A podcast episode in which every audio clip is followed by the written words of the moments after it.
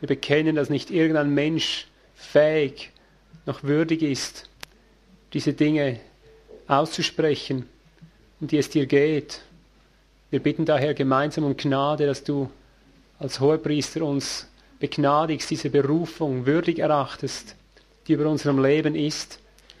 Begnadige uns, Herr, dass wir hineinfinden in die Wirklichkeit deines Reiches. Gib mir die Worte der Offenbarung, wie es schon gebetet wurde, das Geheimnis des Christus auszusprechen, das Geheimnis der Berufung auszusprechen. Und jede Macht der Finsternis, jede Macht der Verwirrung, jede Macht der Lüge, der Ablenkung, was immer wirkt an unseren Köpfen und Herzen, in Jesu Name sei enthoben und ins Meer geworfen. In Jesu Name bahne sich das Wort des Herrn freie Bahn mit Kraft. Das Wort wäre gesät, es bleibe. Gib mir jetzt Redegnade, das auszusprechen, uns Hörgnade, es zu hören, es zu verstehen. Es werde in Jesu Namen. Amen. Für diejenigen, die zum ersten Mal hier sind, ihr dürft bequem mithören. Oft ist es eine Fülle, die zusammenfließt, verschiedene äh, Elemente. Es enthüllt sich eine Geschichte, währenddem ich rede. Und wenn du zum ersten Mal hier bist, ist die Gefahr groß, dass du vielleicht irgendwo mitkommst und plötzlich nicht mehr. Vor allem dann wirst du den Faden verlieren, wenn du versuchst, das alles gleich zu verstehen, gleich zu begreifen. Es ist zu viel. Gerade wenn du zum ersten Mal diese Dinge hörst, ist es zu viel. Ich mache einfach darauf aufmerksam, dass diese Botschaft auf Kassette aufgenommen wird. Du hast also die Gelegenheit, zu Hause es in Ruhe nachzuhören, nachzustudieren.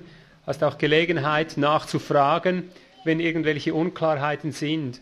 Am besten du lehnst wirklich innerlich ein bisschen zurück und versuchst einfach mitzugehen, versuchst einfach äh, so viel du kannst zu erfassen oder mitzugehen, aber versuch nicht alles gleich zu klären.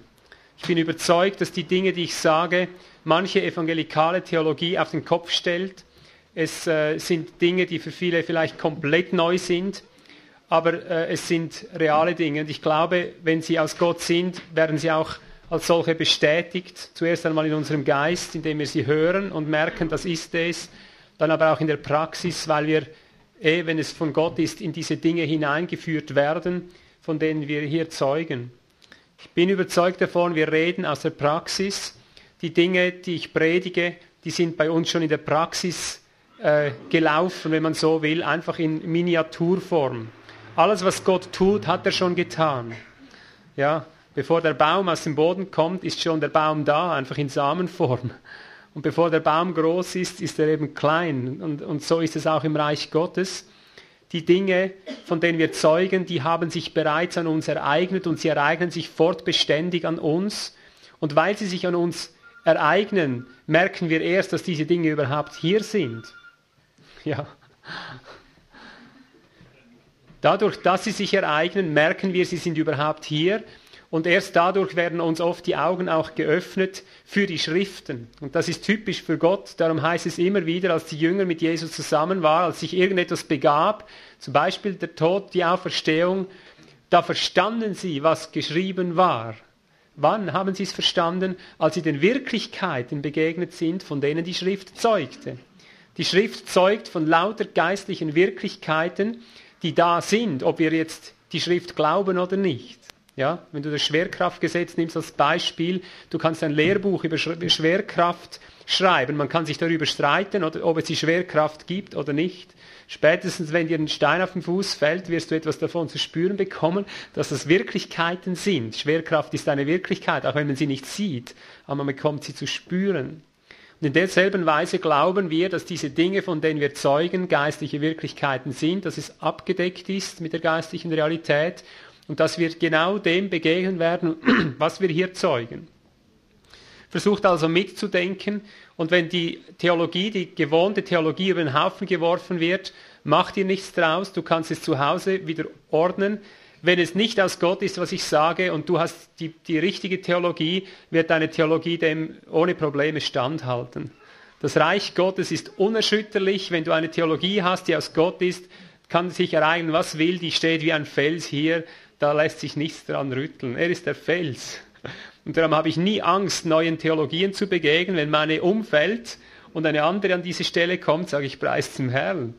Habe ich die bessere gefunden, weil sonst hätte meine Stand gehalten. Also mir sind schon einige Theologien äh, über den Haufen geworfen worden, es hat mir nie geschadet. So zumindest empfinde ich das. Gut, jetzt beschäftigen wir uns thematisch mit einem Vollendungskampf, mit einem Vollendungskampf und thematisch widmen wir uns heute einem Geheimnis, und zwar dem Geheimnis der Erwartung.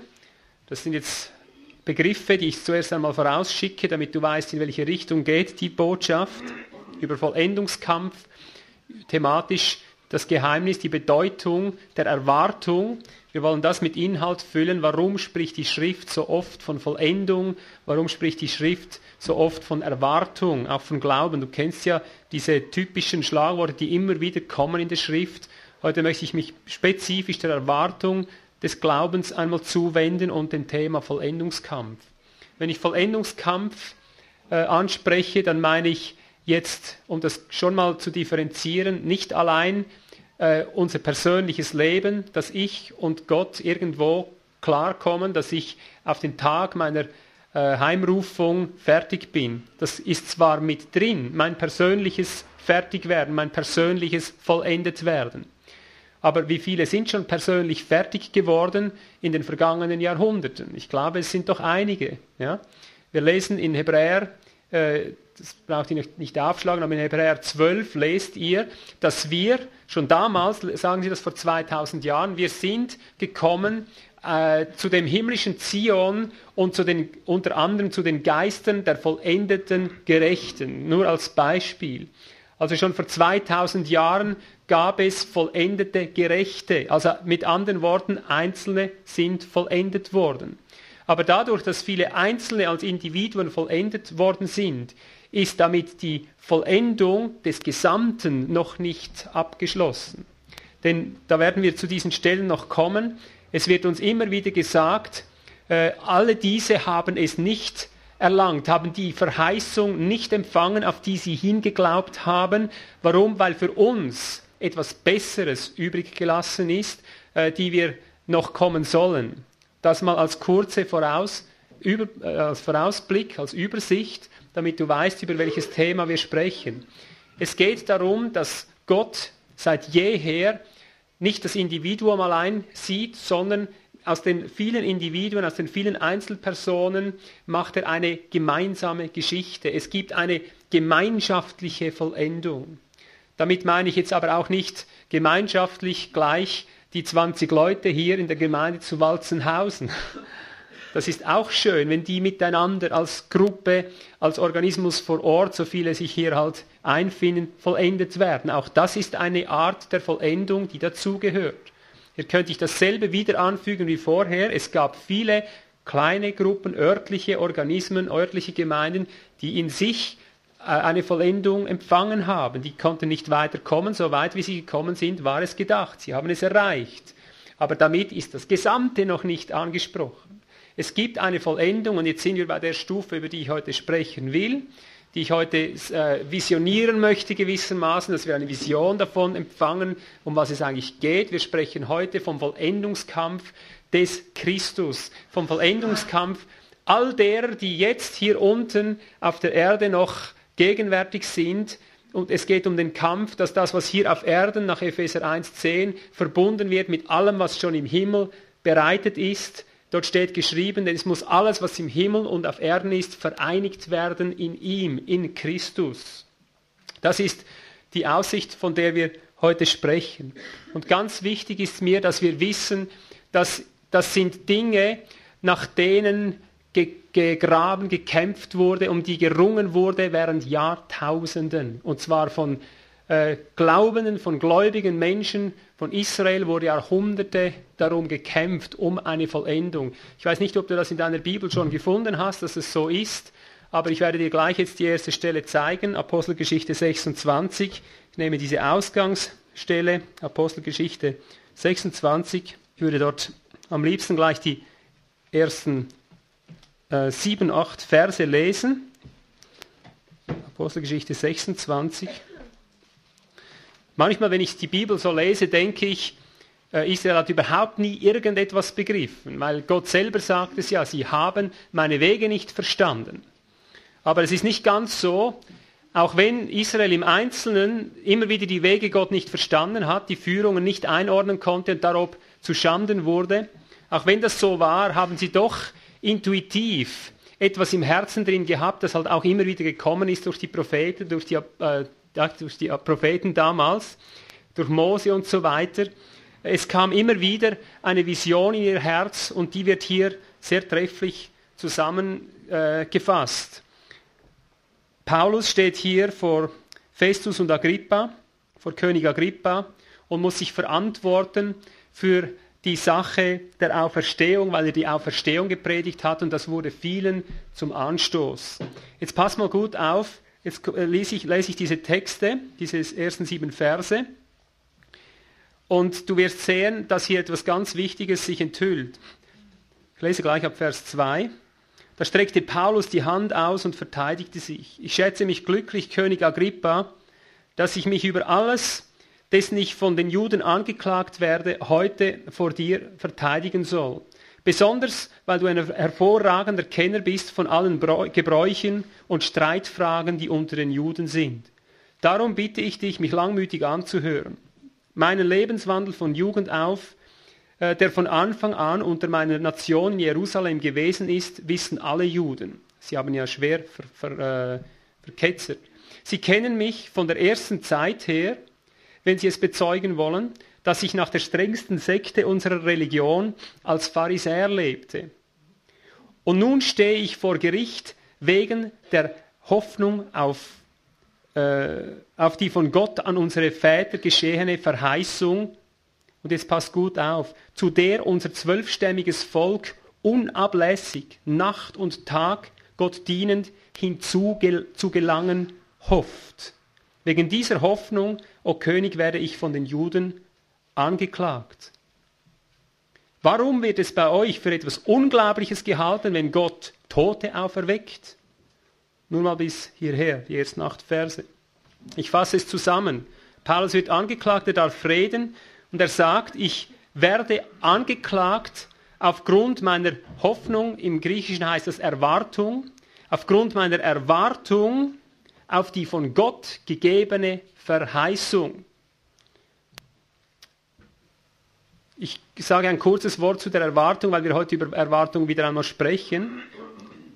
Dieses Wort Erwartung bedeutet mehr im Griechischen, als wenn hier Hoffnung steht im Deutschen. Das ist leider nicht, nicht dem Wesen nach getroffen worden, obgleich Erwartung auch Hoffnung in sich birgt.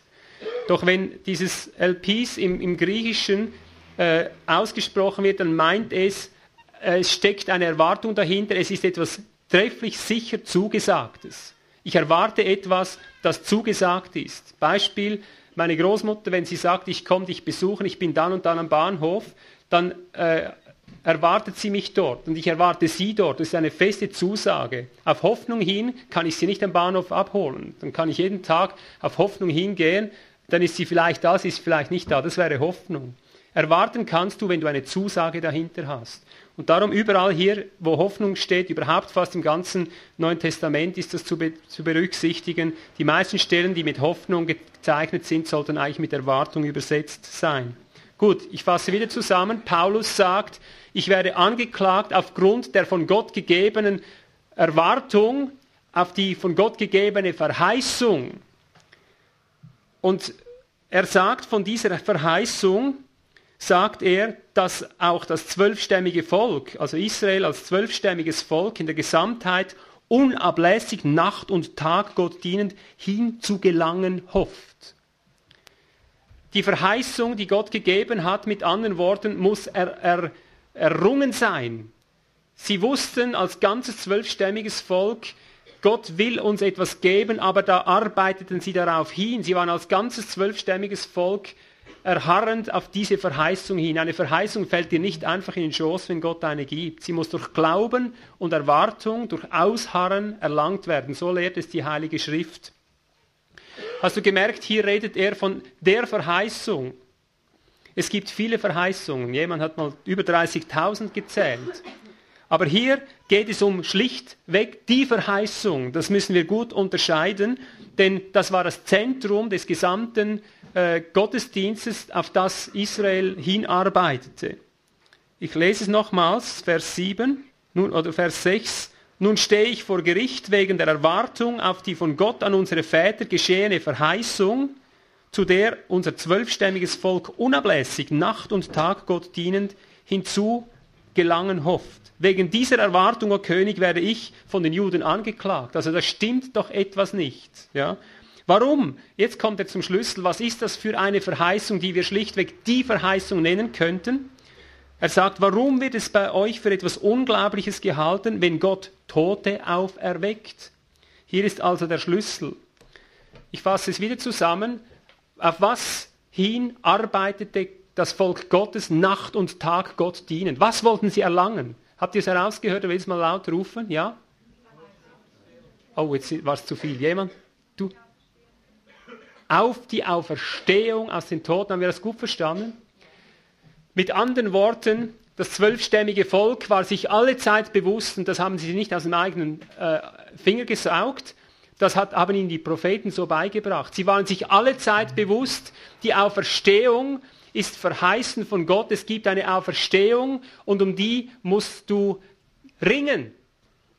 Die Auferstehung, von der Gott spricht, ist ein Verheißungsgut, das höchste Verheißungsgut, das uns nicht einfach in den Schoß fällt. Auferstehung ist eine Verheißung, die durch Erwartung und durch Glauben errungen werden muss. Dieses Wort, das wir hier lesen, ähm, wo haben wir es? Hinzugelangen haben wir hier im Deutschen.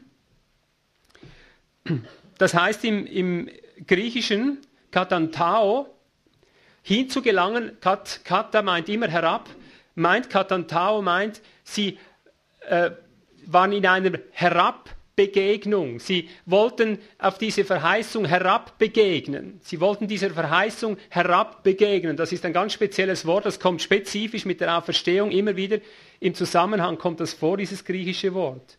Ich deute es mal, wie sie das ausgelebt haben. Dieses Volk, das zwölfstämmige Volk, hat sich damals im alten Bund kasteit. Sie haben sich herabbewegt, sie haben sich in einen Erniedrigungsprozess hineingegeben, auf jede erdenkliche Art versuchten sie, mindestens die das verstanden hatten, versuchten sie, die Welt loszuwerden, um diese Welt nicht wert zu achten und in diesem Herabsteigen äh, haben sie immer gehofft, sie gelangen irgendwie zu dieser Auferstehung. Herabbegegnen, sie wollten herabbegegnen. Das ist dieses Wort. Wichtig ist jetzt, dass wir erkennen, sie haben es nicht erlangt. Das Volk hat es nicht erlangt. Sie haben sich darum gemüht, aber es hat offenbar nicht funktioniert. Jetzt muss ich kurz unterbrechen und beten. Ich merke, weil das eine Substanz ist, die für viele neu ist, ist mir jetzt gleich etwas weg. Jetzt müssen wir uns einen Moment ausrichten, versucht einfach gut mitzugehen, bis ich den, den Fluss wieder finde. Es ist eine, eine wichtige Botschaft, die ich habe. Sie möge dich nicht erschrecken. Aber ich bin angewiesen, dass ich genau dort weitermache, wo, wo der Fluss mich verlassen hat, dass ich einen Moment jetzt einfach stillstehe und, und du kannst dich neu ausrichten, dass du mitgehen kannst nachher. Vater, gib den Fluss, dass nicht irgendeine Unterbrechung vom Kurs abführt, dass wir genau die Entfaltung haben, wie du sie im Geist auch schenkst. Ich bitte, dass diese Kraft uns begleitet. Das ist etwas Typisches für solche Botschaften predige oft und meistens bei solchen Botschaften, die fundamental die Vision zeigen, auf die wir hinarbeiten möchten. Da merke ich, wie der Feind oft reinschlägt und versucht, den, den Strom zu unterbrechen, dass er irgendwo ausklingt. Das, das braucht viel gemeinsames Mitwirken, dass wir da durchkommen. Ist es wieder? Okay. Also es gibt zwei, es gibt zwei Auferstehungen möglicherweise mehrere. Ich rede mal über die zwei wesentlichen. Du musst nicht ringen, wenn es um die letzte Auferstehung geht, zum jüngsten Tag. Da muss kein Mensch darum ringen. Dieser Unterschied ist ganz wichtig. Manche leben so, wie wenn es nur eine Auferstehung gäbe. Aber die Propheten haben es uns gelehrt, sowohl im Alten wie im Neuen Testament. Ich schlage es vielleicht gerade mal Offenbarung 20 auf. Offenbarung 20. Da wirst du sehen, auch im Neuen Testament ist das ein, ein Gedankengut, das durchwegs dasselbe ist wie im Alten Testament.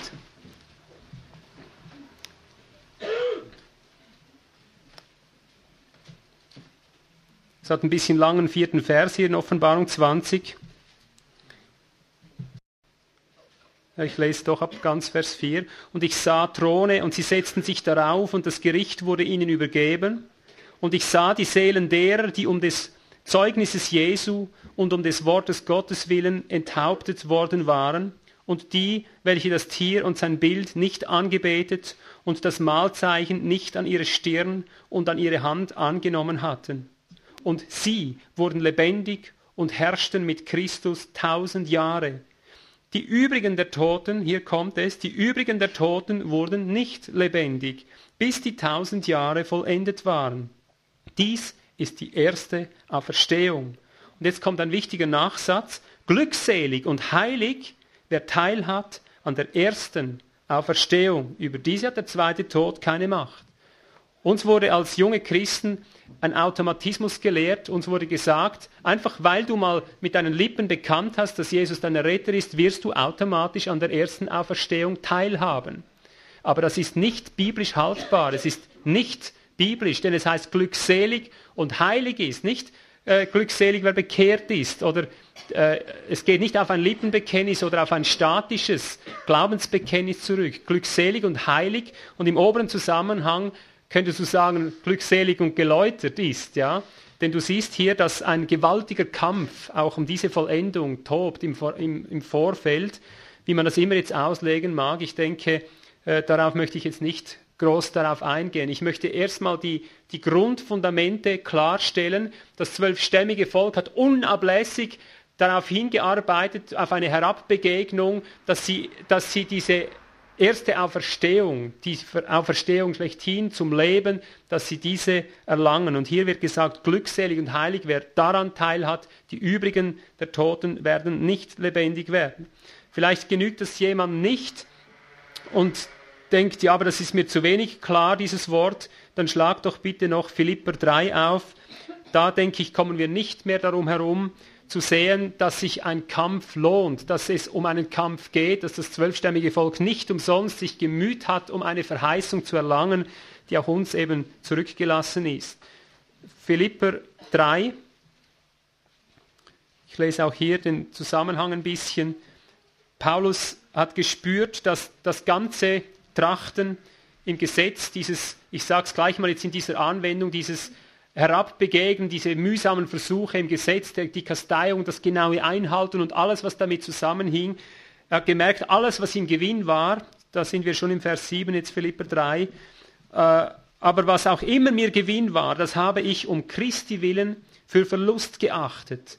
Ja, wirklich, ich achte auch alles für Verlust um der unübertrefflichen Größe der Erkenntnis Christu Jesu, meines Herrn willen, um dessen Willen ich alles eingebüßt habe und es für Dreck achte, damit ich Christus gewinne und in ihm erfunden werde. Siehst du schon hier, ich muss hier wieder einen Stopp machen, schon hier siehst du, dass die Theologie, wie wir sie oft gelehrt bekommen, nicht aufgehen kann. Denn wie kommt ein Paulus, ein Nationenapostel höchsten Grades, auf die Idee zu sagen, ich muss Christus gewinnen? Jeder normale äh, evangelikale Denker sagt hier, aber du hast ihn doch schon, mach dir doch keine Sorgen, du bist doch gerettet, darum gerettet, immer gerettet. Und diese Gedankengänge, verstehst du? Du hast doch Christus. Hast du nicht bei der Evangelisation mal die Hand oben gehabt? Ja, dann hast du ihn doch.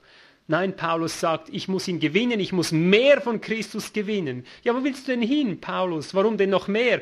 Genügt es dir denn nicht, dass er dich angenommen hat? Sind dir deine Sünde nicht vergeben? Hast du keine Heilsgewissheit? Er sagt, ach, das ist doch Quatsch, es geht doch jetzt nicht um die Heilsgewissheit. Ich muss mehr von Christus gewinnen. Ja, warum denn? Hier die Antwort. Vers 9, ich gehe nochmal von da an. Ich erachte alles verdreckt, damit ich Christus gewinne und in ihm erfunden werde, indem ich nicht meine, meine Gerechtigkeit habe, die aus dem Gesetz ist, sondern die durch den Glauben Christi. Die Gerechtigkeit aus Gott aufgrund des Glaubens. Ja, wo willst du denn dahin damit? Die Antwort, Vers 10, um ihn und die Kraft seiner Auferstehung und die Gemeinschaft seiner Leiden zu erkennen, indem ich seinem Tod gleichgestaltet werde, das ist die Herabbegegnung, ob ich irgendwie hingelangen möge zur Herausauferstehung aus den Toten. Hast du diesen Vers vielleicht zum ersten Mal heute gelesen? Da ringt ein Apostel, ich würde sagen der hochrangigste Geistesmensch, der zu seiner Zeit auf dem Erdboden herumwandelte. Er ringt danach mit aller Kraft, alles einzubüßen, was irgend ihm nützlich schien an eigenen Anstrengungen, ich fasse es mal so zusammen, er ringt mit aller Macht darum, dass er doch irgendwie die Kraft, die Auferstehungskraft Christi erkennen möge und die, die Leidens, die Herabsteigekraft, die, Leidens, die Leiden des Christus erkennen möchte. Er ringt danach, dass er irgendwie in, mit dem Tod Christi gleichgestaltet wird, ob ich irgendwie hingelangen, herabbegegnen, wörtlich wieder, herabbegegnen möge zur Herausauferstehung aus den Toten. Hier steht Herausauferstehung im Griechischen, nicht nur Auferstehung. Können wir das erfassen? Also ich sage es mal so, um es zusammenzubringen. Wenn sich ein Nationenapostel darum mühen muss, warum denn nicht ich? Warum denn nicht du? Wie können wir es leisten, uns nicht nach der Auferstehung, nach der ersten würde ich hier sagen, auszustrecken, wie können wir es uns leisten, hier keinen Kampf zu kämpfen, wenn der höchste Mann höchsten Ranges es nötig hat? Seht ihr? Und das ist ein, ein ganz wichtiges Fundament, um das wir leider herumgekommen sind. Wir, wir machen viel lieber Schluss mit der Gesetzlichkeit. Wir sagen, oh, lies doch mal Hebräer, Hebräer 11, da siehst du's. Äh, das meinte doch Gott ganz anders, ja. Schau mal, was die alles gemacht haben um der Herabbegegnung willen, ja. Sie wollten herabbegegnen, sie wollten die Auferstehung irgendwie erlangen. Wenn du Hebräer 11 liest, hast du ein ganzes Dokument davon, wie sich ein zwölfstämmiges Volk schier die, die, äh, die Zähne ausbeißt oder überhaupt die Zähne ausbeißt. Also da, nur um mal das, den Typus noch zu zeigen, Vers 5, Hebräer 11, da heißt es, durch Glauben wurde Henoch versetzt oder entrückt, sodass er den Tod nicht sah und er wurde nicht gefunden. Warum? Weil Gott ihn entrückt hatte. Denn vor der Entrückung hat er das Zeugnis gehabt, dass er Gott wohlgefallen habe. Seht ihr? Henoch von ihm heißt es, er hat Schritt gehalten mit Gott, er ist genau auf Gottes Geist eingegangen, schon damals. Und weil er so präzise Schritt hielt und so diese, diesen Weg gegangen ist mit ihm, hat Gott ihn entrückt. Das war der siebte nach Adam, der Typus auf die, die Gemeinde, die als ganze Gemeinde entrückt werden soll. Und zwar nicht durch ein flottes Mundbekenntnis, sondern durch Wandel wie Henoch, indem wir Schritt halten, indem wir auf das Eingehen, herabbegegnen, auf die Todeswehen oder mit all den Wegen eingehen, die Gott dazu benötigt, um uns dahin zu bringen. Das Resultat ist Herausauferstehung. Aber noch zurück jetzt zu dem anderen Gedanken. Du siehst in diesem ganzen Kapitel, wie die Menschen im Alten Testament oder schon vor dem Alten Testament sich bemüht hatten um diese Auferstehung. Sie haben sie, sie, haben sie ernst genommen. Vers 8 zum Beispiel, Hebräer 11.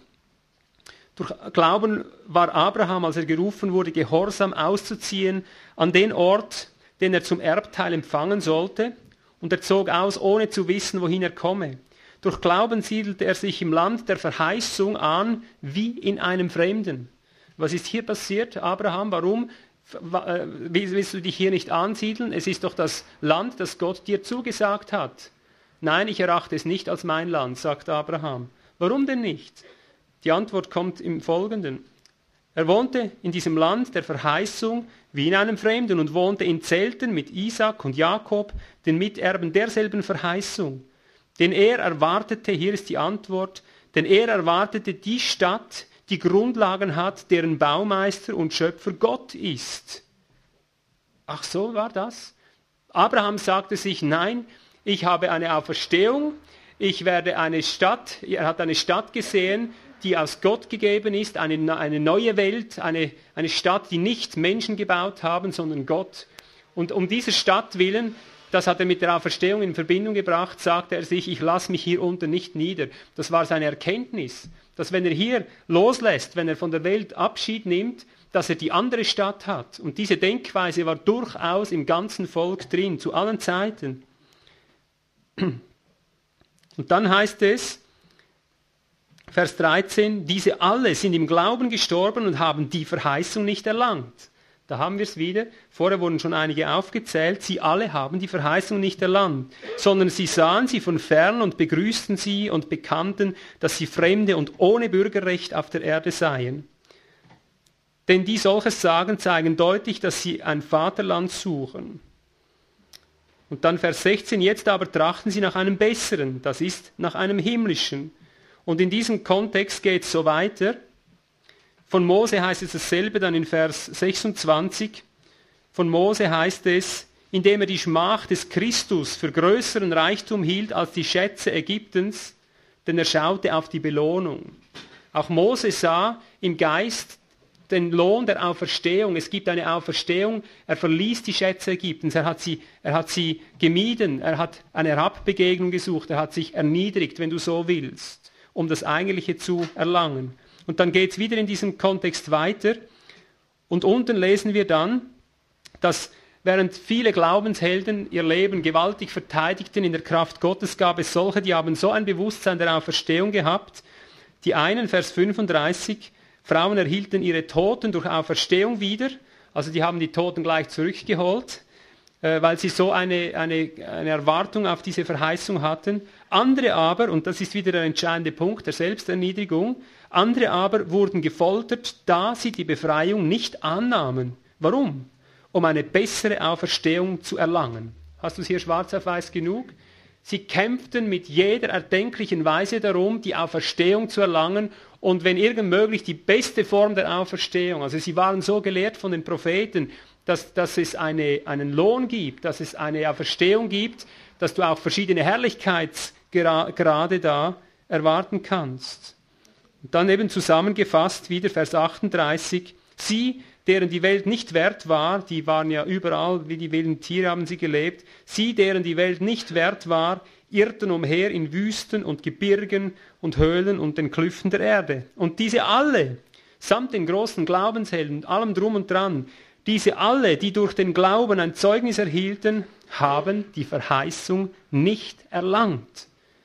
Da Gott für uns etwas Haltgebenderes, so wörtlich, etwas Besseres, etwas, was mehr Halt gibt, vorgesehen hat, damit sie nicht ohne uns vollendet werden sollten.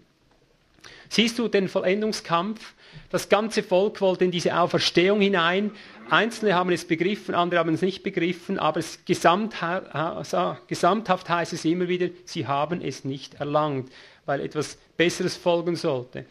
Wir machen es heute so, wir sagen, ja, Gott will gar nicht dieses Herabbegegnen. Was waren die gesetzlich oder so? Das ist doch gar nicht nötig. Uns wird heute ein, ein Evangelium verkündigt von den Kanzeln, als könntest du die Welt mit allem drum und dran äh, einnehmen oder so in der Welt leben, dass du ins Aus und Braus lebst und dann die Auferstehung dazu kriegst. Merkst du, was für eine seltsame Entwicklung vor sich gegangen ist?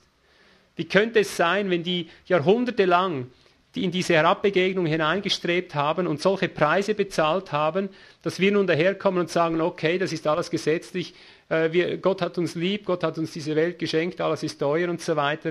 Äh, wir leben hier ins Haus und brausen, da verstehen werden wir auch. Nein, nein, so einfach geht das nicht. So einfach geht das nicht. Sonst hätte nämlich auch Paulus sich damit begnügen können, hätte er wahrscheinlich ein leichteres Leben gehabt, wenn er das Wohlstandsevangelium gepredigt hätte, nicht? Nein, er sagt, weil für uns Besseres, Haltgebenderes da ist, etwas Größeres da ist. Und dieser Größere, ich sage es gleich personell, ist der Christus. Was sie nicht hatten, das alttestamentliche Volk, war die Kraft Gottes, so tief hinabzusteigen, wie es eben nötig ist, oder in, das, in die Dimension hineinzukommen, gemeinschaftlich etwas Besseres, was erst mit Christus möglich ist. Ich sage es dir gleich vorweg, es kommt nachher nochmals. Was das Problem Israel mit ganz großer Sicherheit war, das kannst du auf jeder Seite im Alten Testament fast finden. Das große Problem war, dass nur immer Einzelne begriffen hatten, was Gott wollte. Du siehst einen Mose, einen Josua, einen Kaleb, drei von einem Volk, wenn du so willst. Noch nicht mal Aaron hat kapiert, um was es geht.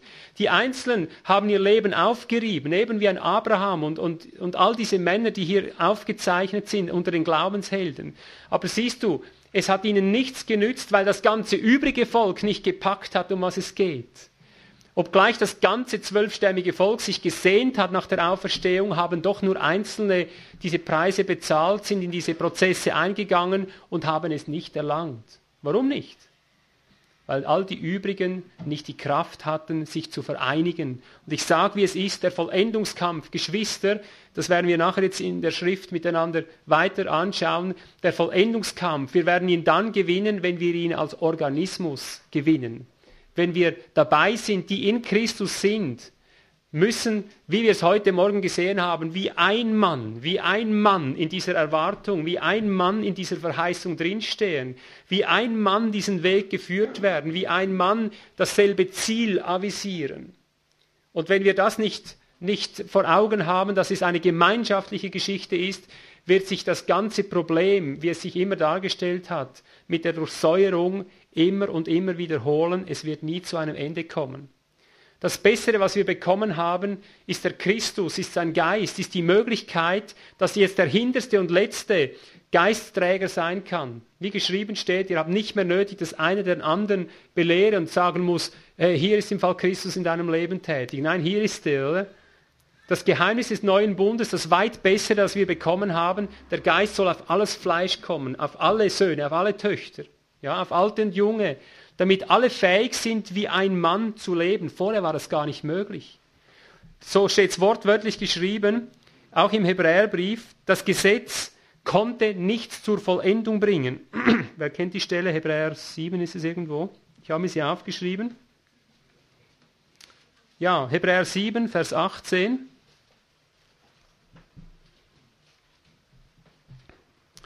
Da heißt es denn, Aufgehoben wird zwar das vorhergehende Gebot seiner Schwachheit und Nutzlosigkeit wegen, die Erklärung, denn das Gesetz hat nichts zur Vollendung gebracht. Eingeführt aber eine bessere Erwartung, durch die wir Gott nahen. Hören wir das? Eingeführt aber eine bessere Erwartung, durch die wir Gott nahen. Und wie dies nicht ohne Eidschwur geschah, denn jene sind ohne Eidschwur Priester geworden und so weiter, heißt es nachher im Vers 22, so ist Jesus auch eines besseren Bundes Bürger geworden. Diese ganzen Kapitel reden davon, dass wir eine bessere Position empfangen haben, weil das Gesetz schwach war und nichts zur Vollendung bringen konnte, kam Jesus, das tat Gott, sagt Paulus an einer anderen Stelle. Was das Gesetz nicht vermochte, das tat Gott indem er Christus sandte, indem wir jetzt fähig sind, als wirklich zwölfstämmiges Volk mit allen zusammen die Verheißung zu erharren, um die es geht. Lasst uns noch äh, Römer 8, 23 aufschlagen.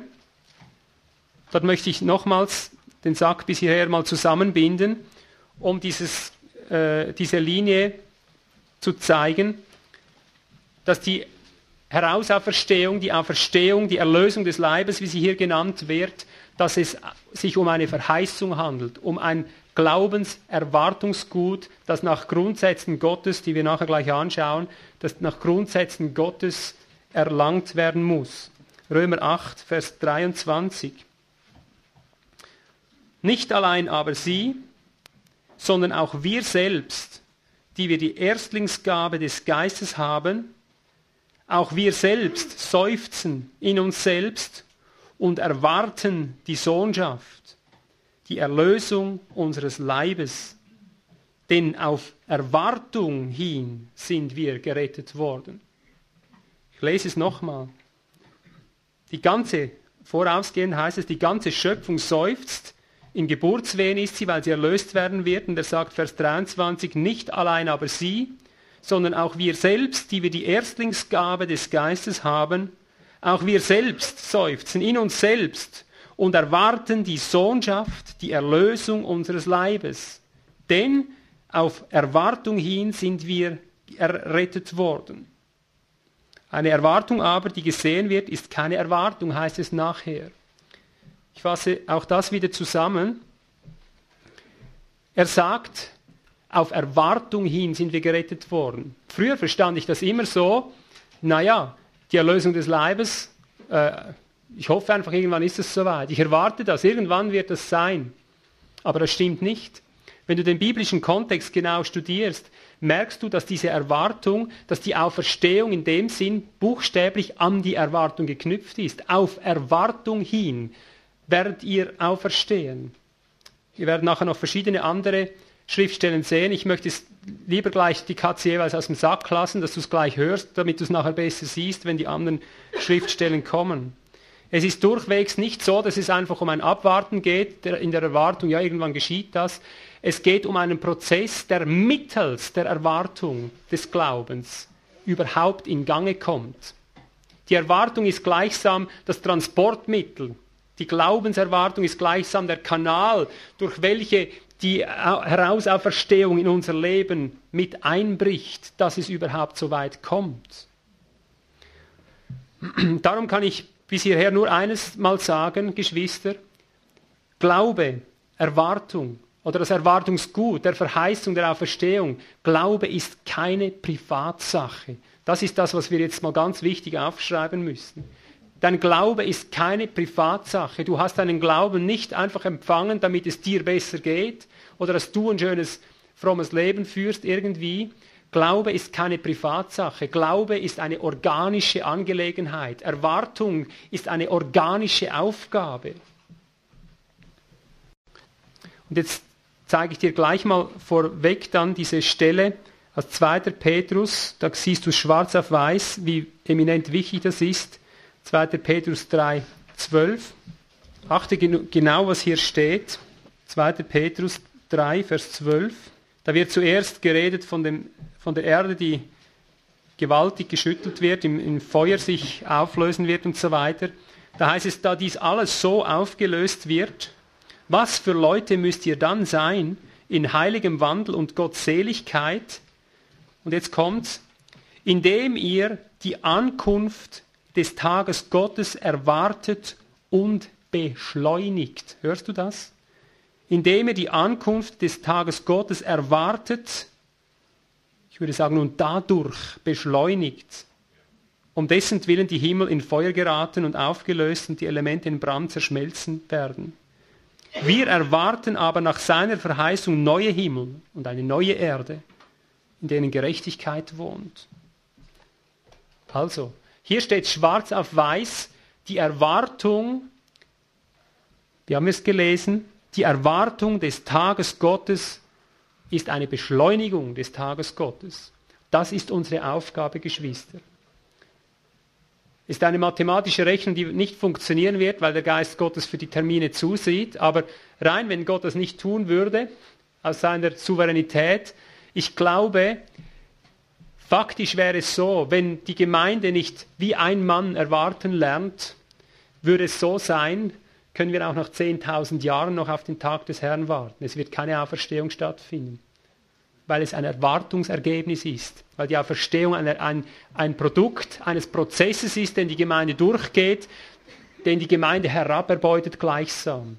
Es hat eine direkte Beziehung zu unserem erwartenden Glauben, ob die Auferstehung stattfinden wird, die erste Auferstehung oder nicht. Ich sage das mal rein rechnerisch, obgleich das, ich weiß, Gott schaut dazu, dass die Dinge planmäßig laufen und er bringt die Dinge in Bewegung. Aber rein praktisch, du musst verstehen, wenn wir in diese Erwartung nicht gottgemäß hineinfinden, werden wir immer an einem verkehrten Ort unsere, unsere Segenslinie suchen. Es gibt sie nicht.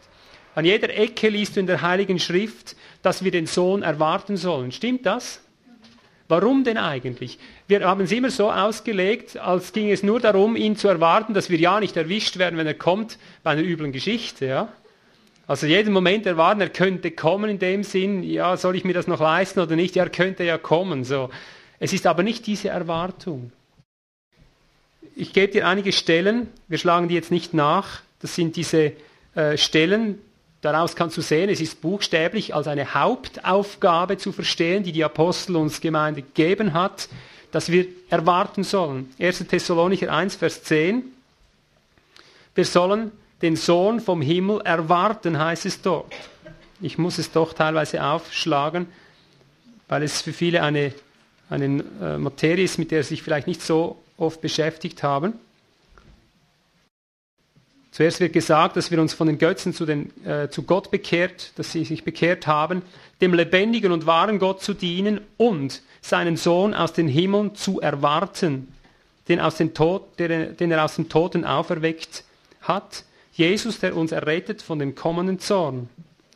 Dann Vers 3 oben, im selben Kapitel. Wir danken Gott alle Zeit für euch, zuerst Vers 2, indem wir euch erwähnen in unseren Gebeten und unablässig vor unserem Gott und Vater euer Werk des Glaubens gedenken und die Mühe der Liebe, das Ausharren in der Erwartung auf unseren Herrn Jesus Christus. Hast du das gehört? Immer wieder kommt das kategorisch. Ich möchte hier, bevor ich dir die anderen Textstelle über die Erwartungen kurz weitergebe, noch die technische, geistig-technische Seite zeigen. Geh doch nochmals kurz zu Hebräer 11. Ich gebe dir dort kurz eine Definition, die dir zeigt, welche geistliche Mechanik dahinter steht. Ich rede manchmal in Begriffen, die gibt es gar nicht. Und doch gibt es sie von der Wirklichkeit her, damit du siehst, warum die Erwartung, die gemeinschaftliche Erwartung so eine gewaltige Bedeutung hat. Lies nochmals diese äh, Definition des Glaubens, wie die Schrift sie selber gibt. Ich sage dir einige Dinge dann dazu. Vers 1, Hebräer 11. Da steht, der Glaube aber ist eine Verwirklichung dessen, was man erwartet, ein Überführtsein von Dingen, die man nicht sieht. Ich zeige dir jetzt heute mit, mit, äh, vom griechischen Wortstamm her, zeige ich dir jetzt mal andere Worte, man kann das auf ganz verschiedene Facetten, kann man diesen Glauben enthüllen. Ich zeige dir jetzt einmal die Art und Weise, wie der Glaube funktioniert, wie das zusammenhängt mit unserer Erwartung. Der Glaube ist eine Verwirklichung, heißt es zuerst einmal. Dieses Wort Verwirklichung bedeutet Hypostasis, das hat die Bedeutung von Substanz. Also ich könnte dir jetzt zehn Definitionen geben, was Hypostasis alles bedeutet. Aber ich nehme jetzt mal das Wort Substanz, damit du dir bildlich etwas darunter vorstellen kannst. Der Glaube aber ist Substanz, heißt es hier, dessen, was man erwartet, ein Überführtsein von Dingen, die man nicht sieht. Dieses Wort Überführtsein bedeutet Beweismittel. Wenn du es mit einem anderen Begriff äh, aus dem Griechischen übersetzt, dann klingt das so. Der Glaube aber ist Substanz dessen, was man erhofft, Beweismittel von Dingen, die man nicht sieht. Kannst du es erfassen? Ich versuche es mal mit Worten, äh, ergänzenden Worten einzuflechten, damit du es erfassen kannst. Es ist ganz wichtig, was ich sage. Wenn du das nicht verstanden hast, verstehst du auch den Glauben nicht. Du kannst es auch so, ich mache jetzt kleine Einschübe, kannst es auch so hören. Es ist aber der Glaube bereits die Substanz dessen, was man erwartet. Hörst du das? Es ist aber der Glaube bereits die Substanz dessen, was, du, was man erwartet, schlechthin ein Beweismittel von Tatsachen, die man noch nicht sieht. Kannst du es erfassen? Du hast aus dir keinen Glauben. Wie oft hast du schon versucht, etwas zu erglauben? Da war irgendein ein Thema. Vielleicht wolltest du ein Auto. Ich weiß nicht, was du wolltest. Mir ging es mal so. Dann versuchte ich ein Auto zu erglauben. Ich hatte aber gar keine Substanz des Glaubens in mir. Kennst du das? Oh, jeder Christ kennt das. Substanzloses Beten nennen wir das. Oder? Aber weil man liest, wer nur glaubt, der hat, versuchen wir halt zu glauben. Aber es ist nichts anderes als Hoffnung, wenn man es genau nimmt. Oder? Keine Substanz dahinter. Der Glaube ist des Christus. Alles, was, was wirklicher Glaube ist, kommt von ihm. Darum heißt es, habt den Glauben Gottes. Mit anderen Worten, habt den Glauben, den Gott euch gibt. Ja? Oder mit anderen Worten, er muss dir die Substanz geben, die er dir geben will. Am Beispiel Auto genommen, will er dir wirklich ein Auto geben, dann kannst du plötzlich in deinem Geist substanziell etwas packen, was du vorher nicht konntest. Wer es fassen kann, schnell, fasse es. Ja? Mit anderen Worten, wenn, wenn Gott dir etwas gibt, kannst du es plötzlich packen. Und das, was du fasst, das ist sein Glaube in dir. Plötzlich kannst du es glauben. Ich kenne das von der finanziellen Seite her, die ich schon oft dokumentiert habe. Du siehst nichts, du hast nichts, niemand weiß, dass du ein Bedürfnis hast und plötzlich kannst du es packen innerlich. Du weißt, du wirst es bekommen, wenn du jetzt nur in diesem Glauben Gottes drin bleibst. Wie er sagt, glaubt, dass ihr es empfangen habt und so werdet ihr es, werdet ihr es haben. Plötzlich kann ich es nehmen. Warum kann ich es nehmen? Weil der Glaube bereits die Substanz dessen ist, ein Teil der Substanz dessen, was du noch nicht siehst, ein Beweismittel. Dass du es packen kannst, ist ein Beweismittel dafür, dass Gott es dir gibt ist die Substanz, das Beweismittel dessen, dass unsichtbar etwas da ist, was jetzt sichtbar werden soll. Kannst du es jetzt erfassen? Und darum ist es so wichtig, dass Gott immer der, der ausschlaggebende Punkt ist, der dir den Glauben gibt, der die, die Substanz gibt, der Erwartung. Und so genau, so genau funktioniert es mit allen Verheißungen Gottes und jetzt namentlich ganz spezifisch auf die Herausauferstehung hin bezogen. Gott hat uns als höchste Verheißung die Herausauferstehung gegeben. Es ist schlichtweg die Verheißung an die Gemeinde. Und die Gemeinde hat den Auftrag, in, diesem, in dieser Erwartung drin zu stehen. Sie hat den Auftrag, ihren Glauben, das heißt den Glauben Gottes in sich einfließen zu lassen, diese Substanz zu bewegen. Diese Substanz der Auferstehung, die muss in uns drin wie ein Kind im, im Leib der Mutter sein. Ja? Wie wenn du ein Kind austrägst als Mutter, so muss die Substanz der Auferstehung in dir leben, dass du sie erlangst. Du wirst nie eine Verheißung bekommen, die du nicht wie, ein, wie eine Schwangere in dir trägst, wie die, die ein Kind unter dem Herzen hat. Können wir das verstehen? Wie ein Ei muss es ausgebrütet sein, was Gott uns geben will.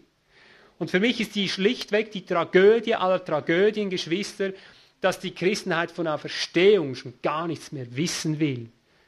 Warum denn auch? Wir haben es ja schön hier unten, oder? Schau mal die schönen Berge und schau mal die schönen Seen, schau mal, dass, wie wir es gut haben. Mein Bruder pflegt manchmal zu sagen, ich glaube alles in der Bibel, nur eines nicht. Sage ich, was?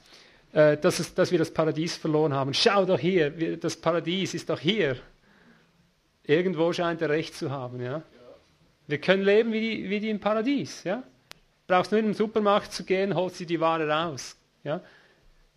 denke, sie hatten auch den Garten zu bebauen und zu bewahren. Aber siehst du, weil wir hier uns eigenmächtigen Paradies zurückerobert haben, der fleischliche Mensch, ohne Buße zu tun, dass Gott das Paradies, das die neue Erde von oben herab gibt, darum sehnt sich die Christenheit nicht mehr nach Auferstehung. Wir haben hier wieder eine bleibende Stadt gefunden. Wir sind nicht mehr wie Abraham, der in Zelten hauste, weil er spürte, ich, ich muss das, die Substanz, die ich da drin habe, ich möchte das. Er hat in dieser Substanz gelebt. Was er nicht geahnt hat, ist, dass, dass es zur Herausgeburt, dieser Herausauferstehung, dass wir herausgeboren werden, dass wir herausgehoben werden, als Gesamtheit, dass diese Verheißungen alle geknüpft ist. Das hat er vielleicht zu wenig gesehen. Oder vielleicht hat er es gesehen, es hat ihm aber nichts genützt. Ich sagte, es ist das grauenhafteste Kapitel in meinem Glaubensleben, dass ich immer wieder erkenne, Gott hat uns dieses Erwartungsgut gegeben.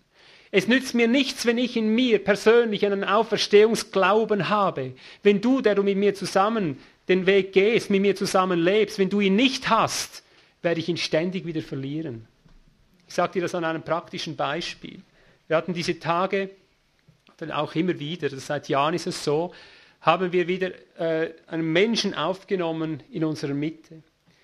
Du glaubst es nicht, was geschieht in diesem Moment, wenn ein Mensch mit uns in die Lebensgemeinschaft eingeht. So wie er ist, beginnt sich sogleich der Geist zu verfärben, wenn er in die Mitte kommt, ob dir das passt oder nicht.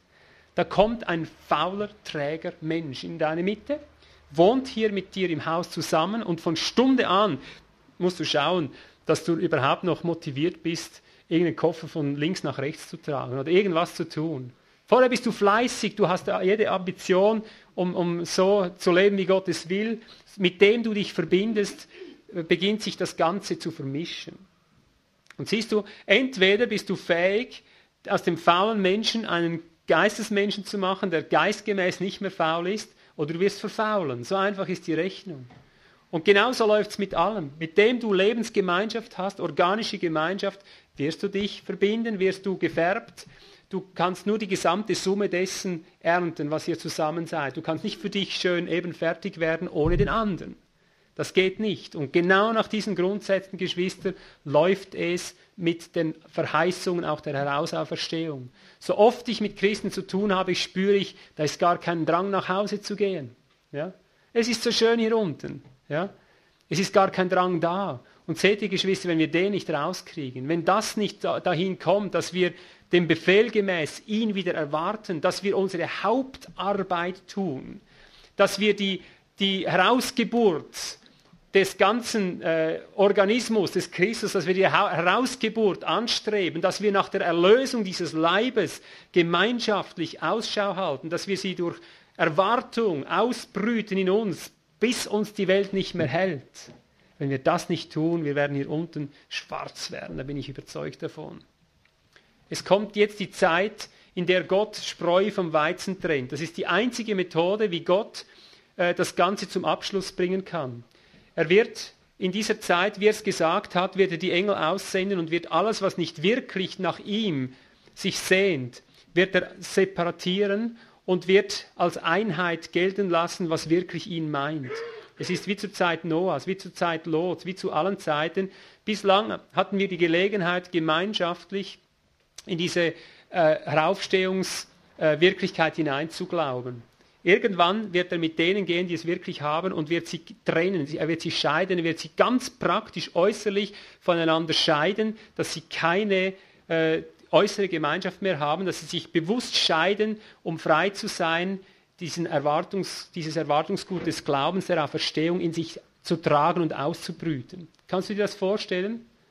Ich rede von Dingen, die wir seit Jahr und Tag erleben. Wir sind nie in einer Sache weitergekommen, wenn wir nicht entweder die Menschen in dieselben äh, Wirkungen des Geistes hineinbrachten oder wir haben uns getrennt. Kannst du dir das plastisch heute Morgen vorstellen? Wir haben heute Morgen einen wunderbaren Lauf zusammen gehabt. Ich denke, wir haben uns wirklich prächtig verstanden. Stimmt das? Es war wirklich herrlich, aber es ist nicht immer so herrlich. Wir haben dasselbe erlebt, als die Wirkungen Gottes losgingen, dass irgendeiner demonstrierte. Ich finde das gesetzlich, was hier drin läuft, der hat das völlig auf die falsche Schiene gekriegt. Und dann ging der Kampf da lang. Da mussten wir uns verteidigen, dass das die Wirkungen des Geistes waren. Und dann kam es zur offenen Konfrontation und irgendwann war die ganze Versammlung platsch am Boden. Siehst du, wie es läuft? Hast du jemand drin, der den Wirkungen Gottes aktiv widersteht, kommt es zum Stillstand und zwar so lange, bis du die Sache geklärt hast. Entweder kommt er mit ins Boot oder alle verlassen das Boot oder man trennt ihn vom Boot wie bei Jona und das Boot kommt unter Kontrolle. So läuft es im Geist.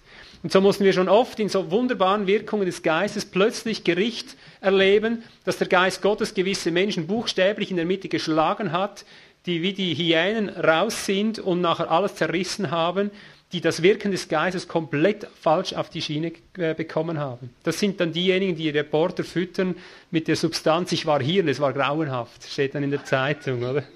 Ja, so geht das.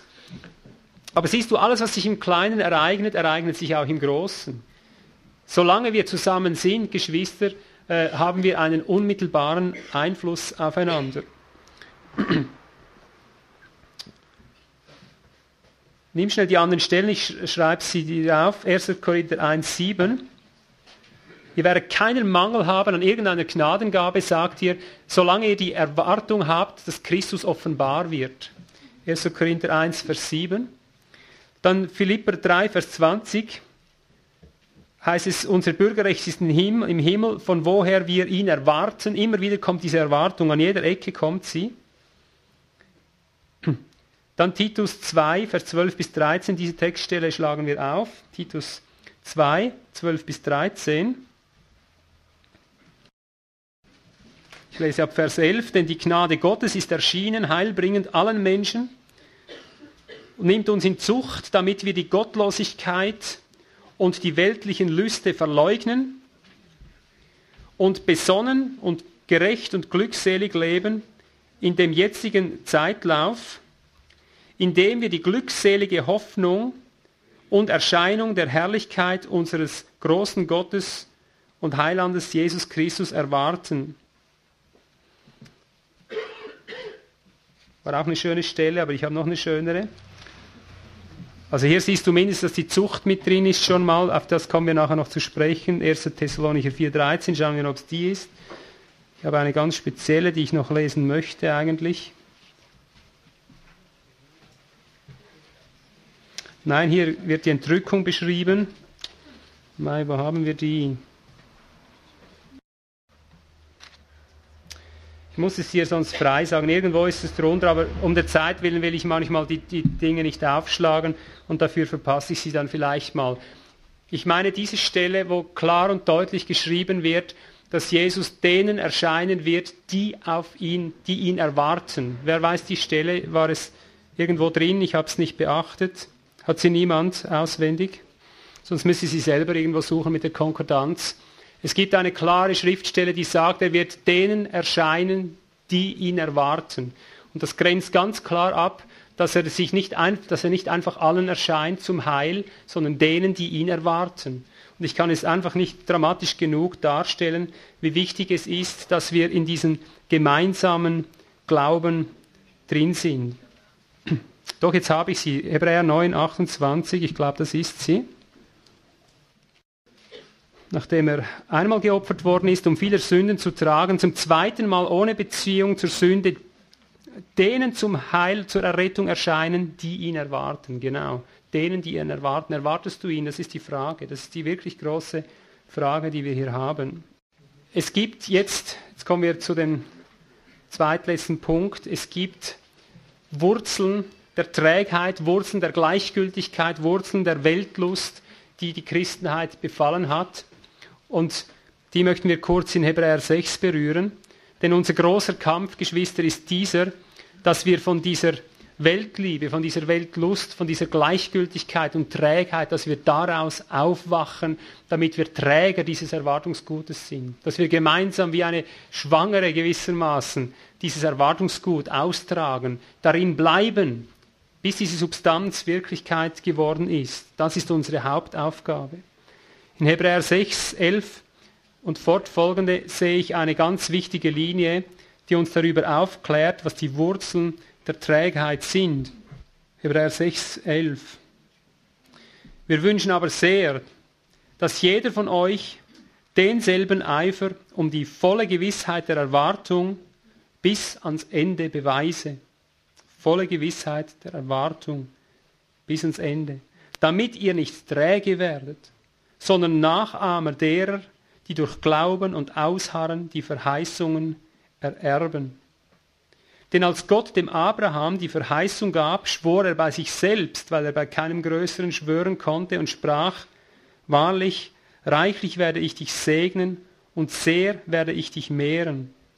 Und so erlangte er, indem er ausharrte, die Verheißung. Er beginnt damit, wir wünschen sehr, dass jeder von euch denselben Eifer um die volle Gewissheit der Erwartung bis ans Ende beweise. Mit anderen Worten, die Erwartung, die Gott uns gegeben hat, ist ein, ein Auftrag.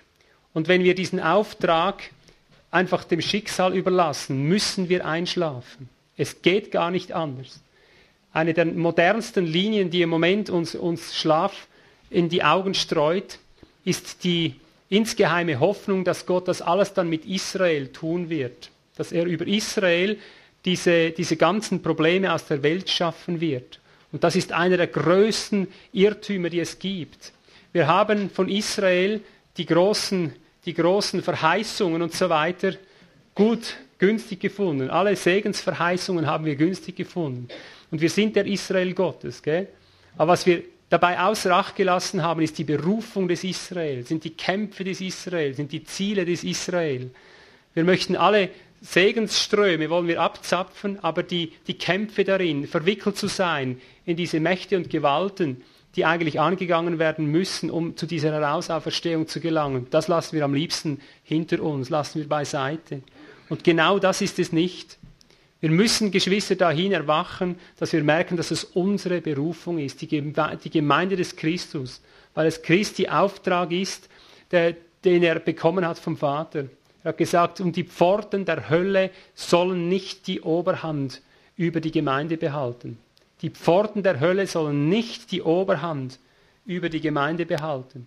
Und seht ihr, wenn wir da, da drin uns nicht erwecken lassen, nicht als äh, in diesen Ruf eingehen, komm, wie es heißt, wer da hört, der Geist und die Braut sprechen, komm, wenn wir in diesen Ruf, komm, nicht eingehen, und zwar wirklich so, dass wir ihn erwarten, dass er hier unten abrechnet. Es wird an uns vorbeigehen, wir werden einschlafen. Wir werden einschlafen, da bin ich davon fest überzeugt. Hebräer 10 noch. Hebräer 10, Verse 23.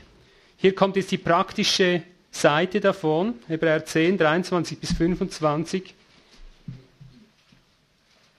Lasst uns das Bekenntnis der Erwartung unwandelbar festhalten. Machen wir hier mal einen kleinen Punkt. Das wäre jetzt, wenn wir das mal hinausrufen in die Mitte, das Bekenntnis unserer Erwartung, dass wir unwandelbar festhalten. Wie könnte das Bekenntnis der Erwartung lauten, wenn wir es mal einfach in die Runde hineinrufen? Denn das sagt er hier so, oder? Und wenn er es hier sagt, sollte es eigentlich nur so spritzen bei uns, was er meint damit. Das Bekenntnis der Erwartung, was ist es? Auferstehung aus den Toten, ja? Das ist es, siehst du. Hättest du es auch beantworten können? Genau so muss es kommen. Wenn du sagst, was ist deine Erwartung, was ist deine Hoffnung, die du unablässig festhältst? Ich werde auferstehen, ich, ich strebe die Entrückung an, ich strebe danach, dass ich von diesem Todesleib ganz erlöst werde. Das ist meine Erwartung, das ist mein Erwartungsgut, dass ich täglich bei Gott unablässig erharre. Ich sage, du hast gesagt, wir werden Oberhand kriegen über die Hölle, über alles. Du hast gesagt, ich bekomme einen neuen Leib. Du hast gesagt, nicht alle müssen in diesen Tod hinein, wie sie gegangen sind. Du hast gesagt, es kommt eine Entrückung. Ich möchte diesen Auferstehungsleib, ich möchte samt allen, die auferstehen werden, möchte ich mit auferstehen. Ich erharre von dir, unwankelmütig äh, erharre ich jetzt diese Herausauferstehung. Wandle mich um, wandle mich um, wandle mich um. Das ist eine ein unwankelbares Festhalten. Denn treu, lesen wir weiter, ist er, der die Verheißung gegeben hat. Und lasst uns, und jetzt kommt die praktische Seite, lasst uns aufeinander Acht haben, um uns zur Liebe und zu guten äh, Werken anzureizen. Wie geschieht das? Indem wir unser Zusammenkommen nicht versäumen. Jetzt passt gut auf, dieses Wort korrigierst du mir etwas, du ergänzt es, das Zusammenkommen.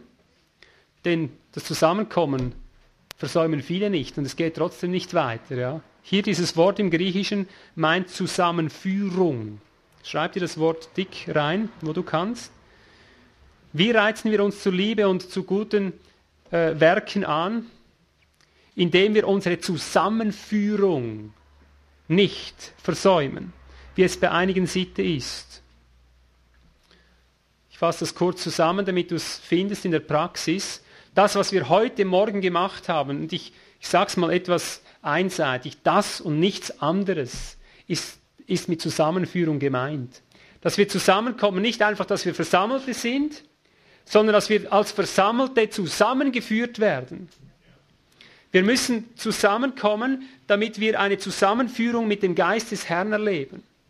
Das ist der Weg, wie wir die Verheißung erlangen. Verstehen wir? Die Gemeinde ist ein Kraftfeld. Die Gemeinde ist Träger der Kraft Gottes. Das Reich Gottes besteht nicht in Worten, sondern in Kraft und im Heiligen Geist heißt es. Also wenn wir zusammenkommen, ergibt sich entweder nur eine Zusammenkunft oder eine Zusammenführung. Heute Morgen haben wir ein kleines Stück Zusammenführung erlebt. Und siehst du, wie wunderbar, wenn wir nur zwei Stunden zusammen waren und wir konnten sagen, das war jetzt eine, bereits ein Gruß aus dem Allerheiligsten. Hat sich da was getan in unserer Mitte oder nicht? Siehst du, wenn es in zwei Stunden schon so eine äh, durch Herabführung zu einer Emporführung kommt der Kraft, wie viel mehr, wenn wir mal endlich begreifen würden, dass das unser täglich Brot ist. Dass diese Zusammenführung pausenlos weitergeht und mit jedem Volltreffer, den wir starten, überall, wo der Geist trifft, überall, wo die entscheidenden Hindernisse weggenommen werden, steigt die Kraft. Sag mal, was, was wird da früher oder später geschehen?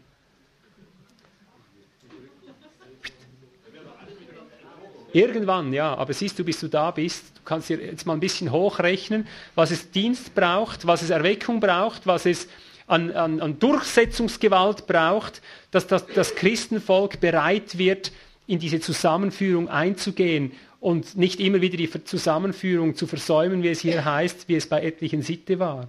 Ja? Ich sage es plastisch, wären wir jetzt hier miteinander unterwegs, genau die jetzt hier sind. Heute Morgen vielleicht eine Zusammenführung, Gruß aus dem Allerheiligsten, vielleicht übermorgen, äh, das Aller, Allerheiligste gibt es ja nicht, aber vielleicht dann wieder und ein bisschen mehr, ein bisschen tiefer, ein bisschen stärker. Und übermorgen geht der mal dahin, der mal dorthin, ist nicht mehr dabei und dann kommt er wieder, geht wieder und so weiter.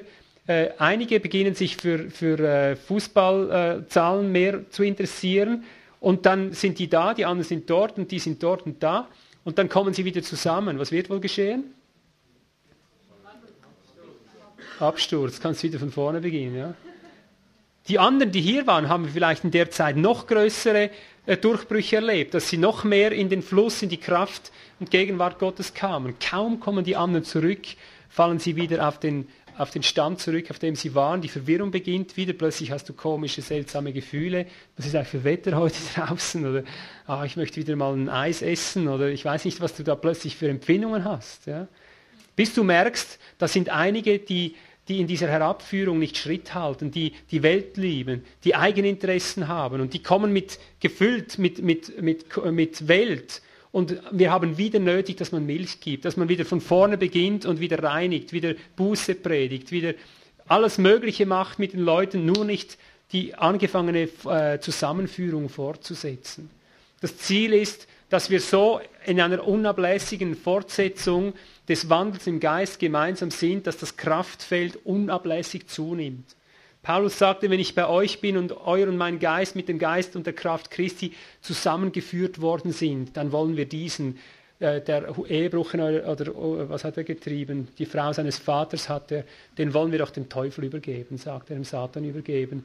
Wisst ihr nicht, dass ein wenig Sauerteig den ganzen Tag zu säuert? Kannst es nachlesen, 1. Korinther 5. So knallhart haben die Apostel gearbeitet. Ananias und Sapphira, Menschen, die den Strom, den gemeinsamen Strom der Zusammenführung gequält haben, sie wurden vom Geist des Herrn getötet. Und darum sind so viele krank und entschlafen in eurer Mitte, weil ihr in der Zusammenführung in Christus im Mahl des Herrn euer Essen und Trinken im Sinn gehabt habt. Das hat schon genügt. Eigene Gedanken haben sich gemästet da und, und das Fleisch befriedigt, anstatt in Christus sein Fleisch, sein Blut zu essen und zu trinken, um mehr seiner teilhaftig zu werden. Heilige Dinge verletzt und er hat sie in zwei geschlagen. Im Urtext, wenn du, wenn du die Apostelgeschichte liest, zum Beispiel Apostelgeschichte 2,43, brauchst es nicht aufschlagen, da heißt es immer wieder, die Jünger waren auf, äh, wortwörtlich auf dasselbe zu, auf dasselbe ausgerichtet. Wir haben übersetzt, waren beisammen. Klingt so typisch westlich, so europäisch, oder? So kollegial. Sie waren alle traut beisammen. Nein, sie waren alle auf das eine selbe zu. So heißt es wörtlich. Ich kann Apostelgeschichte 2, 43 und 47 aufschreiben. In beiden Fällen ist es zu übersetzen auf dasselbe ausgerichtet, auf dasselbe zu ausgerichtet. Ja. Oder dann heißt es einmütig. Das klingt auch wieder so ein bisschen nach Ende Wanderschaft. Man trinkt noch was zusammen, so gemütliches Beisammensein. Einmütig. Das findest du erst äh, Apostelgeschichte 1,14. 1,14. Das meint gleiche Empfindungen habend. Wortwörtlich. Das gleiche Empfinden, das gleiche Fühlen, das gleiche Herausspüren. Das, was wir heute Morgen gemacht haben. Wir sind auf eines zu, wir empfinden das Gleiche. Sag, zeigt mal eure Hände und dann siehst du, die haben gleich gefühlt, gleich empfunden. Ob sie tastend fühlen, Gott finden möchten, heißt es, oder? Gleichfühlend, das findest du dieses Wort in Apostelgeschichte 2, 46 wieder oder 4, Vers 24, Apostelgeschichte. Das sind so die Begriffe, die wir im Deutschen leider äh, brutal äh, verwestlicht, verweltlicht haben, die gar nichts mit dem eigentlichen Sinn der Sache zu tun haben.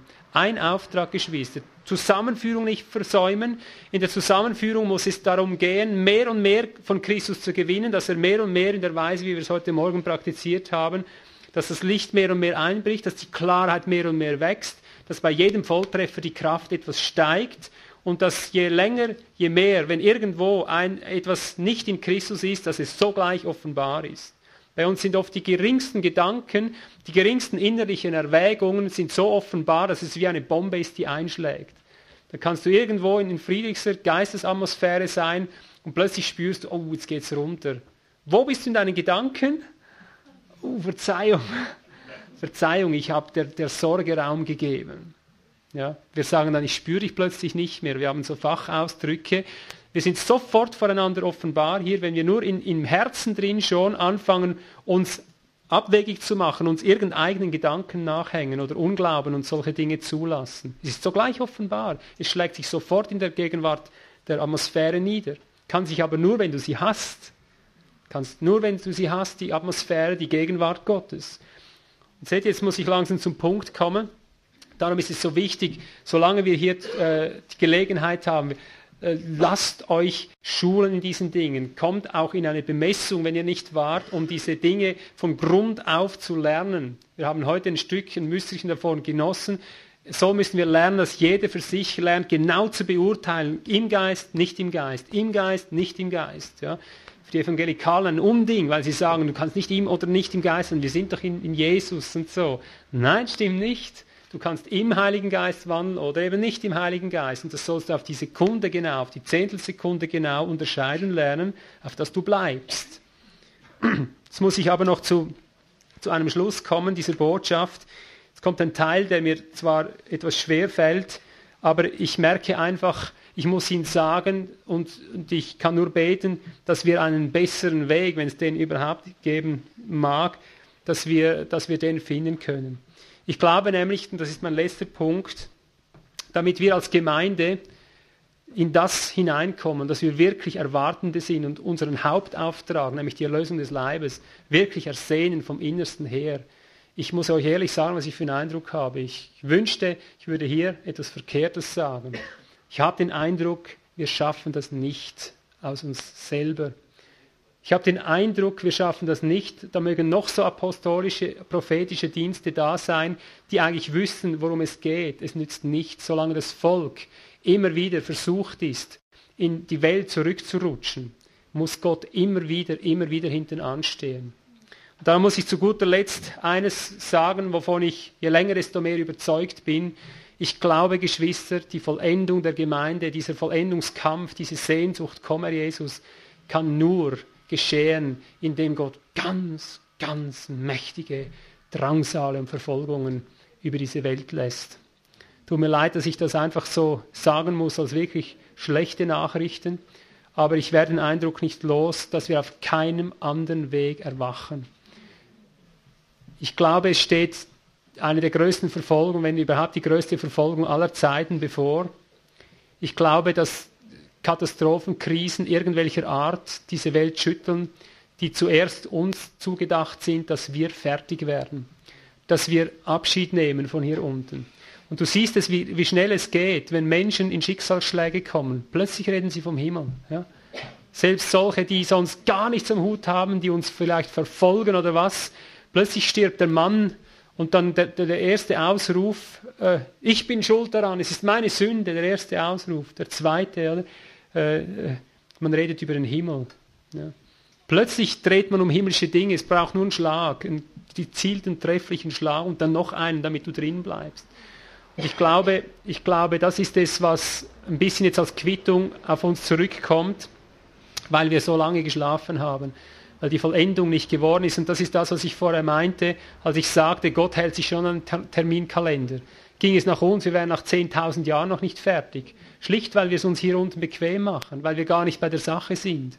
Aber wenn Gott uns das Zeitliche wegnimmt, wir haben etwas Besseres, einen besseren Bundesbürger bekommen. Dieser Bürger reißt uns den Boden unter den Füßen weg. Dieser Bürger schaut dazu, dass wir es nicht mehr hübsch haben hier unten. Der, der, nimmt uns irgendwas, der trifft genau die rechten Stellen, dass wir nur noch eines im Sinn haben. Oh, wann hört dieses Unrecht hier unten auf? Ja. Ich sagte je mehr ich gebetet habe, mehr von deiner Gegenwart, desto mehr hat Gott in mein Leben hineingeschlagen und hineingeschlagen und nochmal hineingeschlagen. Es ist nicht umsonst, dass wir auch so verfolgt werden, denn jeder, der glückselig, gottselig leben will, muss Verfolgung leiden. Es sind die Hilfsoperationen äh, Gottes, dass wir nach ihm fragen. Es sind die Hilfsoperationen Gottes. Ich würde nicht nach ihm fragen, hätte ich nicht ständig Schicksalsschläge. Aber es kommt eben noch was dazu. Äh, wir, wir, haben auch Dienste. Ich glaube, Gott hat überall in der Welt hat er Propheten und Apostel und, und Lehrer und Hirten, die dazu da sind, das Volk zu hirten und zu weiden. Und sie tun, was sie können.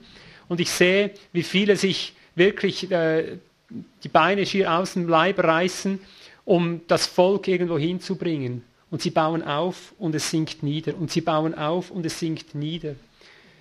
Ich werde manchmal den Eindruck nicht los, Geschwister, wenn wir die Dienste, die Gott gibt, ich rede jetzt auch mal von meinem Dienst, wenn wir die Dienste nicht ernst nehmen, nicht umsetzen, was sie sagen, ich fürchte, dass Gott auch darum die Dienste schlagen könnte.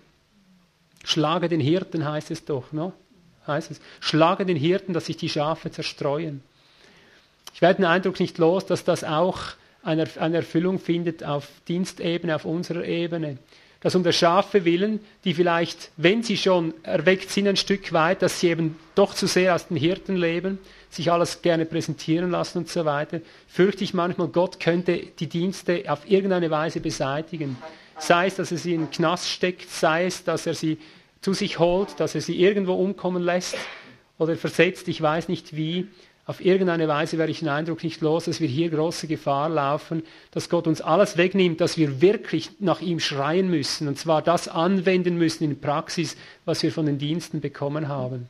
Den Eindruck werde ich nicht los.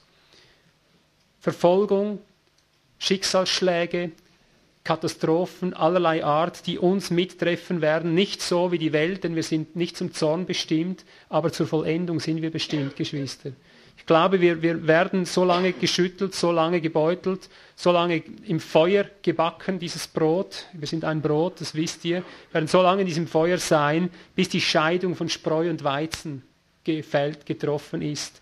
Bis die Heraufbewährung ins Leben einbricht, dass wir die Erwartung der Auferstehung greifen lernen, weil wir sagen, es muss ein neuer Leib hin. Bei mir funktioniert das bereits seit einigen Jahren, dass ich spüre, ich strecke mich immer wieder aus und sage, ich muss den neuen Leib haben, aber es wird ständig unterwandert noch. Ja. Also wahrscheinlich noch mehr herabbegegnen, noch mehr Tiefe, noch mehr äh, runterführen, dass es zu dieser Ausrichtung nach oben kommt. Bedürfnis wecken. Das ist das, was Gott mit Verfolgung, mit all diesen Dingen tut. Bedürfnisse wecken. Einfach die Entrückungserwartung schüren. Und natürlich wünschte ich mir, Geschwister, dass wir äh, lernen, in diesen Krisen äh, gesamt ausgerichtet zu sein, nicht wie Israel, die immer die Wege Gottes nicht verstanden und dann opponiert haben und damit das Ganze noch schlimmer machten, ich wünschte mir, dass es wie ein Brutkasten sein darf, dass wir zusammen diese Brut austragen. Ne? Dass wir die Erwartung hegen, mitten in diesen Schlägen, die kommen, Herr, ist nicht genug Blut geflossen.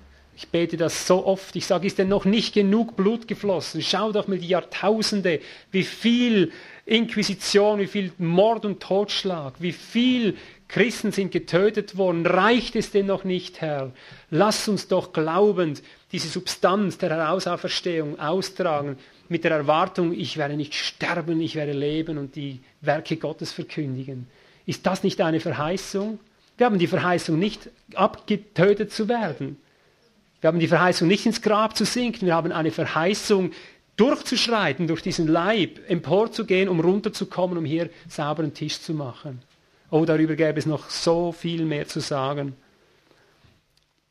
Das Letzte, was ich noch weitergebe, ist einfach die Praxis, solange Gott uns dienen lässt, solange Gott uns Gelegenheit gibt, sage ich mal, das freiwillig herabzuerbeuten und Substanz auszubrüten, solange möchten wir auch strategisch so arbeiten, wie es uns scheint, dass es am effizientesten ist, um das Ziel zu erreichen.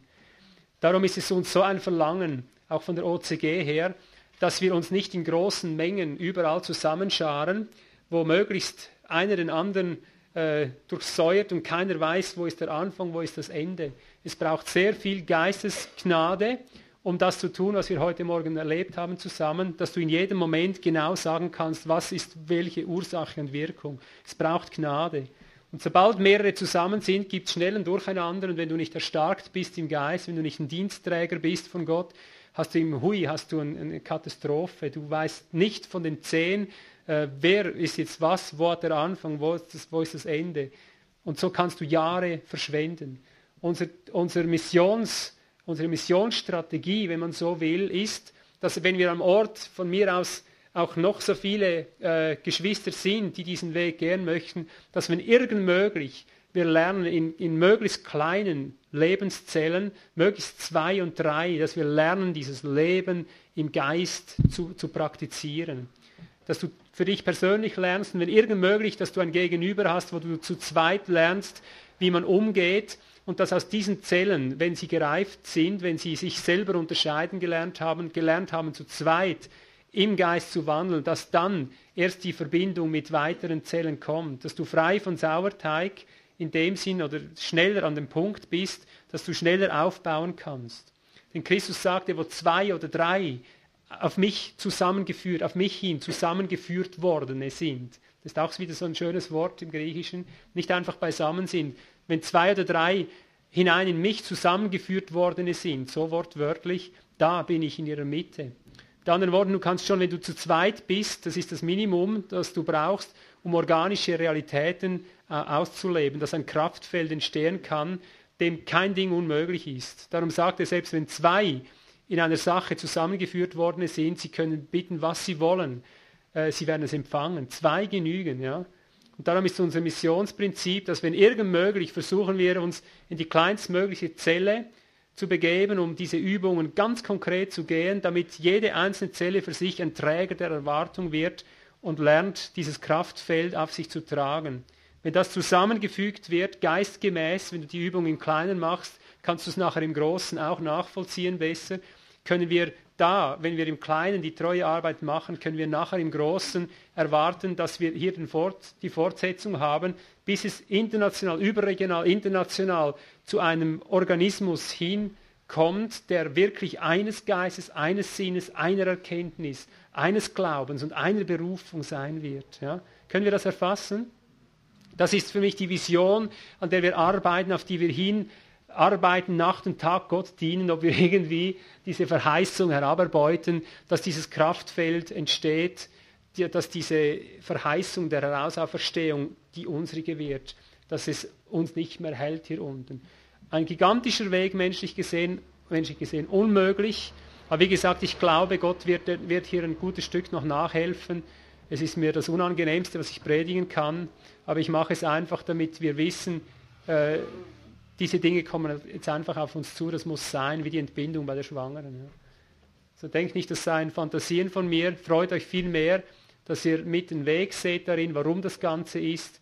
Äh, Ziel ist, dass wir an ihm festgreifen lernen und die Verheißungen erbeuten lernen. Und da haben wir auch Ruhe, mitten im Sturm, mitten in der Verfolgung. Sobald wir uns aufs Wesentliche ausrichten, wozu die Dinge kommen, merkst du, es geht hoch wie im Lift, wie heute Morgen, einfach dann viel schneller und viel stärker.